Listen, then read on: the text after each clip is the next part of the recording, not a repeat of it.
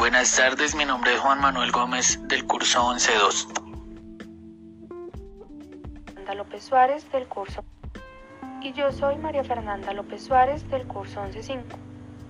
En este podcast le hablaremos acerca de tres países de Latinoamérica, los cuales son Cuba, México y Brasil.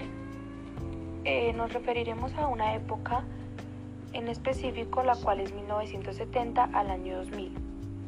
En este podcast hablaremos acerca de los tipos de gobierno, los presidentes, golpes de Estado, situación económica, la deuda externa, distribución de la riqueza, el desempleo y la pobreza de estos tres países en ese contexto de tiempo.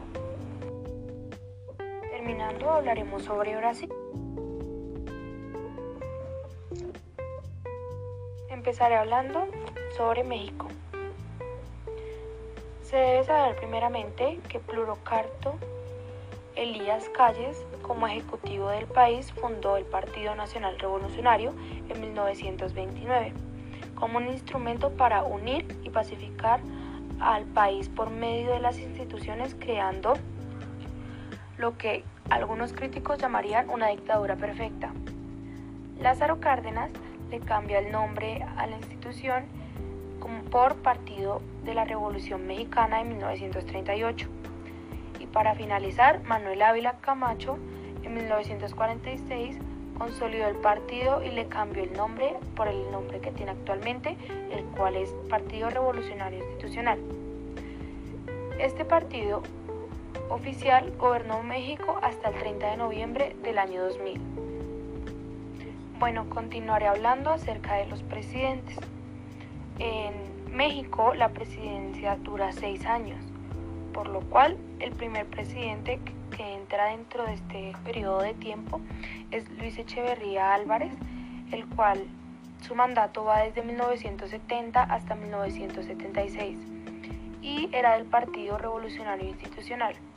Todos serán todos los presidentes que nombraré serán de este partido ya que, pues como lo había dicho anteriormente, el, hasta el año 2000 fue que se cambiaron los partidos, ya que no, se, no había otro llevando el gobierno.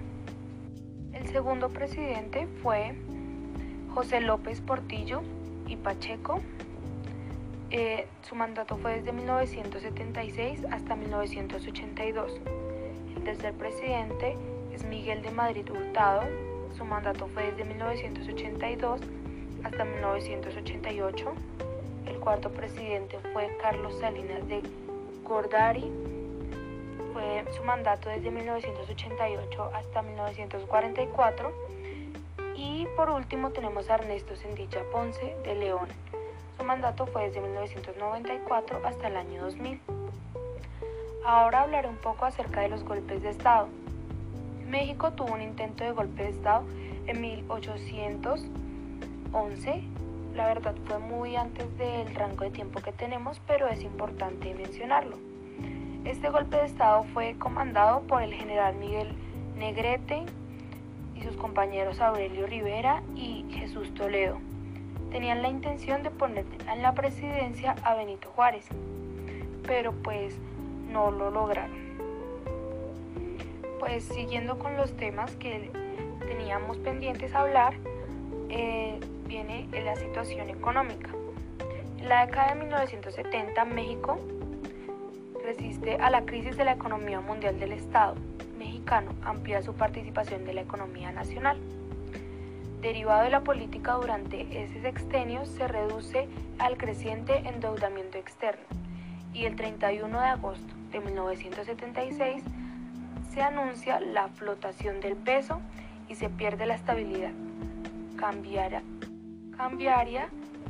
que había ocurrido durante 22 años. En el gobierno de Luis Echeverría se embarcó una política populista de elevar los gastos para permitir la expansión monetaria y recuperar el consenso político la estrategia más igualitaria mediante la expansión acelerada del sector público y de un papel cada vez más amplio en la toma de decisiones económicas. El efecto global de las políticas aplicadas por Echeverría fue la enajenación del sector privado y la desestabilización de la economía, el aceleramiento de la inflación y el aumento del déficit externo a fines de su periodo presidencial. José López Portillo, que su mandato fue de 1976 hasta 1982, trató de recuperar la confianza perdida durante el régimen anterior. La política de este sexenio se basó en tres puntos. El primero, una reforma económica. El segundo, una reforma política y como tercer punto, la reforma administrativa. Estas reformas pretendían resolver los problemas que afectaban al país y que se habían agravado por no haberse dado soluciones a tiempo. La verdad para ello se creó un plan global de desarrollo en 1979. Continuando con el tema económico, tenemos a la deuda externa y para hablar de ello, el presidente mexicano Luis Echeverría, que ya anteriormente lo habíamos mencionado, se entendía muy bien con Namara. Emprendió una representación feroz contra la izquierda radical. A partir de 1973, los ingresos en divisas de México crecieron rápidamente gracias a la participación del precio del petróleo. Abriendo aquí un paréntesis, las divisas son los préstamos que tienen varios países o varios bancos. se puede definir como medios de banco.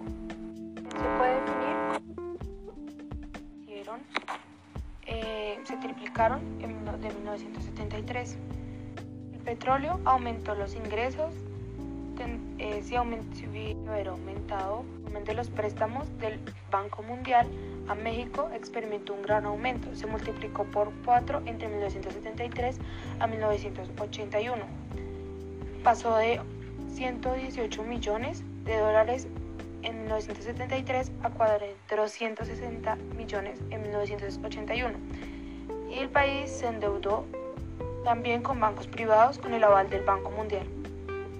El volumen de los préstamos se multiplicó por 6 el mismo periodo dominando ampliamente los bancos estadounidenses seguido de los bancos británicos, japoneses, alemanes, franceses, canadienses, canadienses y suizos. En ese orden en específico, las sumas, las sumas prestadas por los bancos privados fueron más de 10 veces superiores a los préstamos del Banco Mundial. Cuando estalló la crisis en 1982, se contabilizaba 550 bancos privados acreedores de México, para el Banco Mundial, la clave era conservar la influencia sobre el gobierno mexicano, mientras la situación de las finanzas públicas entre 1974 a 1973 se deterioraba gravemente y las señales de alerta se encendían. El Banco Mundial empujaba a que México siguiera endeudándose. Bueno, eh, yo les vengo a hablar de Cuba. Eh, Cuba eh, ha sido desde el triunfo de la Revolución cubana eh, ha tenido una democracia popular con una socialización, a veces estatización y en ocasiones cooperativización de los medios de producción. Durante casi 50 años Cuba fue dirigida por Fidel Castro, primero como primer ministro y luego como presidente del Consejo de Estado y del Consejo de Ministros, el máximo órgano ejecutivo. De 1976 hasta inicio de la década de 1990. En los años 1974 y 1975 se realizó el experimento de instauración y funcionamiento de los nuevos órganos del poder popular en Matanzas, experiencia que se generaliza a todo el país a partir de 1976 por acuerdo del primer Congreso de PCC. El 99,3% de la población cubana mayor de 16 años aprobó el texto de la Constitución Socialista por un 98,6% de los votantes. La Constitución fue proclamada solemnemente el 24 de febrero de 1976 1976.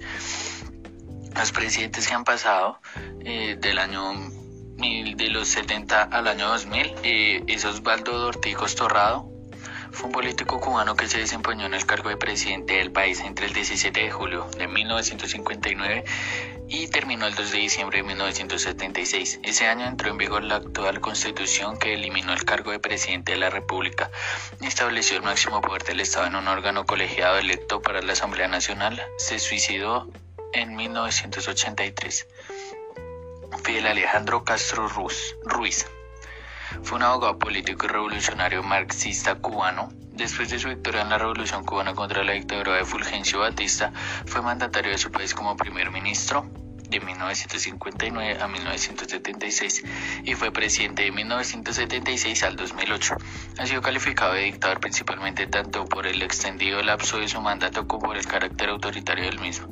Durante su mandato Cuba se convirtió en un estado socialista de carácter marxista-leninista bajo el liderazgo del Partido Comunista de Cuba, único legal en las islas a partir de su llegada al poder, y se llevaron a cabo nacionalizaciones y expropiaciones de medios productivos con el objetivo de, llegar a, de llevar a cabo una política económica planificada de los años 1970 al 2000 no vieron golpes de Estado, más sin embargo el último golpe o el más reciente fue el 10 de marzo de 1952 por el ejército cubano guiado por Fulgencio Batista que decide intervenir en las elecciones que se realizan el 1 de junio de ese mismo año, llevando a cabo un pronunciamiento militar o golpe de Estado instalando en el país una dictadura. La estrategia asumida a partir de 1970 era continuidad por la decisión política de seguir el camino de la construcción del socialismo y lograr una inserción aún mayor con las economías socialistas europeas.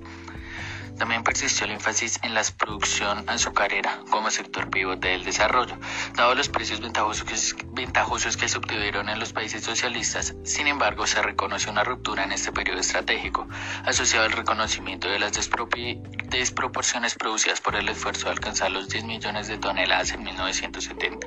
Los resultados del designio permiten plantear que en términos generales se ejecutó la estrategia definida, se privilegió el sector industrial, eh, las inversiones en, el, en él pasaron a representar del 20% de las totales entre 1975 al 35% entre 1976 y 1980 y se realizaron un grupo de tareas asociadas a la infraestructura económica. En el periodo entendido de 1981 a 1989 se plantea el remate de la construcción de la base técnico-material del socialismo mediante la industrialización y otro grupo de factores incorporados a ella y en el periodo entendido de 1990 al 2000 eh, le concedieron a Cuba nuevos retos con cierta analogía de los retos con cierta analogía de los enfrentados en los años iniciales del proceso revolucionario, pero en cierta medida mayores, ya que Cuba se encontró por primera vez dependiendo únicamente de sus propios esfuerzos. Eh, bueno, ahora vamos a hablar de la deuda externa. Desde la década de los 70, eh, la deuda se hacía más pesada, la disponibilidad de préstamos comerciales disminuía mientras que la tasa de interés se elevaba. Eh, se ha informado que en 1979 La Habana estaba pagando por encima de 19 de interés en algunos préstamos de corto plazo.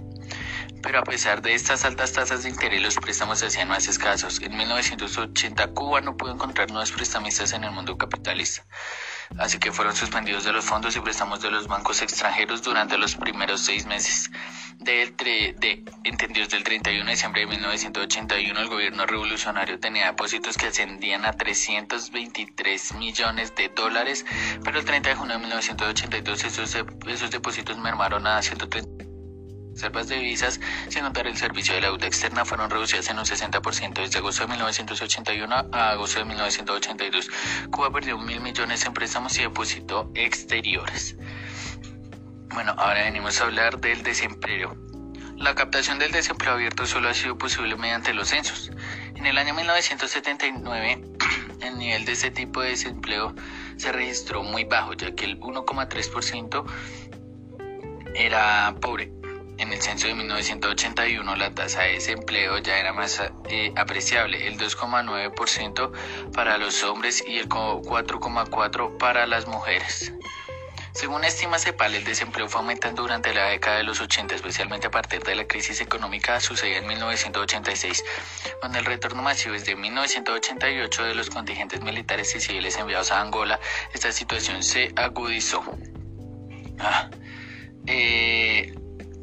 País viene una situación económica desde 1990, ya que tienen una gran cantidad de sectores productivos que están desprendiéndose de recursos humanos, sin que exista forma precisa sobre su composición por sectores y sexo. Terminando, hablaremos sobre Brasil. El tipo de gobierno que se manejaba en Brasil era militar hasta 1964, era netamente militar hasta ese año pero realmente hasta el 1985 fue que se terminó con la dictadura militar oficialmente. La constitución de 1988 cambió las cosas para el país que llevaba 20 años siendo dirigido por partidos militares.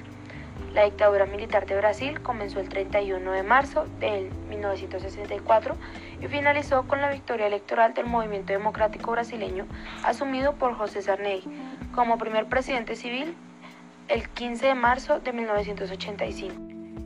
Eh, del 1967 al 1978 hubo cuatro elecciones las cuales fueron de la Arena. La Arena es un partido que se llama Partido Alianza Renovadora Nacional. Ese era el partido militar que llevaba la dictadura hasta 1985. Durante el gobierno militar se tuvieron en cuenta masivas violaciones a los derechos humanos. Continuando con eh, los presidentes que estuvieron al mando durante eh, la dictadura y después de ella. Emilio Garrastazu Medici estuvo en el mandato desde el 30 de octubre de 1969 hasta el 15 de marzo de 1974 y era del partido Alianza Renovadora Nacional, que era el partido militar que se venía manejando desde 1964. Eh, seguido de él estaba Ernesto Geisel, su mandato fue desde 1974 hasta 1979, continuando Joao Figueiro, desde 1979 fue su mandato hasta el marzo de 1985 y ya fue con Tancredo Neves de en marzo de 1980 a 1985 que como que empezó a finalizarse esa dictadura 1985. Durante el gobierno militar se tuvieron en cuenta masivas violaciones a los derechos humanos. Con desde 1979 fue su mandato hasta el marzo de 1985 y ya fue con Tancredo Neves en marzo de 1980 a 1985 que como que empezó a finalizarse esa dictadura. Siguió José Sarney, marzo de 1985 hasta diciembre de 1990. Era el Partido Movimiento Democrático Brasileño. Después de él vino Fernando Conor de Mayor. Su mandato empezó en 1990 y terminó en 1992. Era el Partido Reconstrucción Nacional. Seguido iba Fernando Enrique Cardoso, que ya es el último del que, el que mencionaremos, que comienza su mandato desde marzo de 1995 hasta el 2000.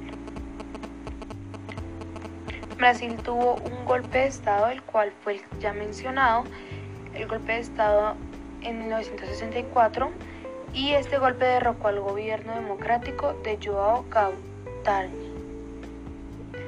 Durante este periodo de 1970 hasta el 2000 ocurrió el llamado milagro económico brasileño en 1993.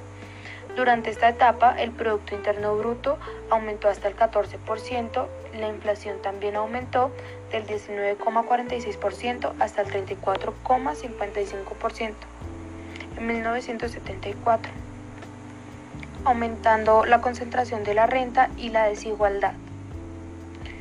En 1987 se declara eh, Brasil en moratoria de 90 días de pago de su deuda externa. El milagro económico brasileño lo que hizo fue hipotecar el futuro del país, ya que pues se encontraba en crisis por lo de la dictadura militar y tuvo que pedir ayuda, lo que hizo que hipotecaran prácticamente el futuro del país para salvar esos años que se veían de crisis.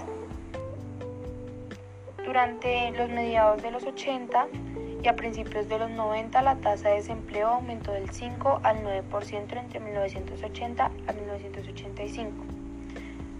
Ya a finales de los 90 fue que disminuye y desciende la desigualdad y la pobreza. Todo fue un proceso realmente para que se convirtiera en el país que hoy vemos que es una de las, más, una de las potencias más influyentes en Latinoamérica. Y esto es todo por hoy.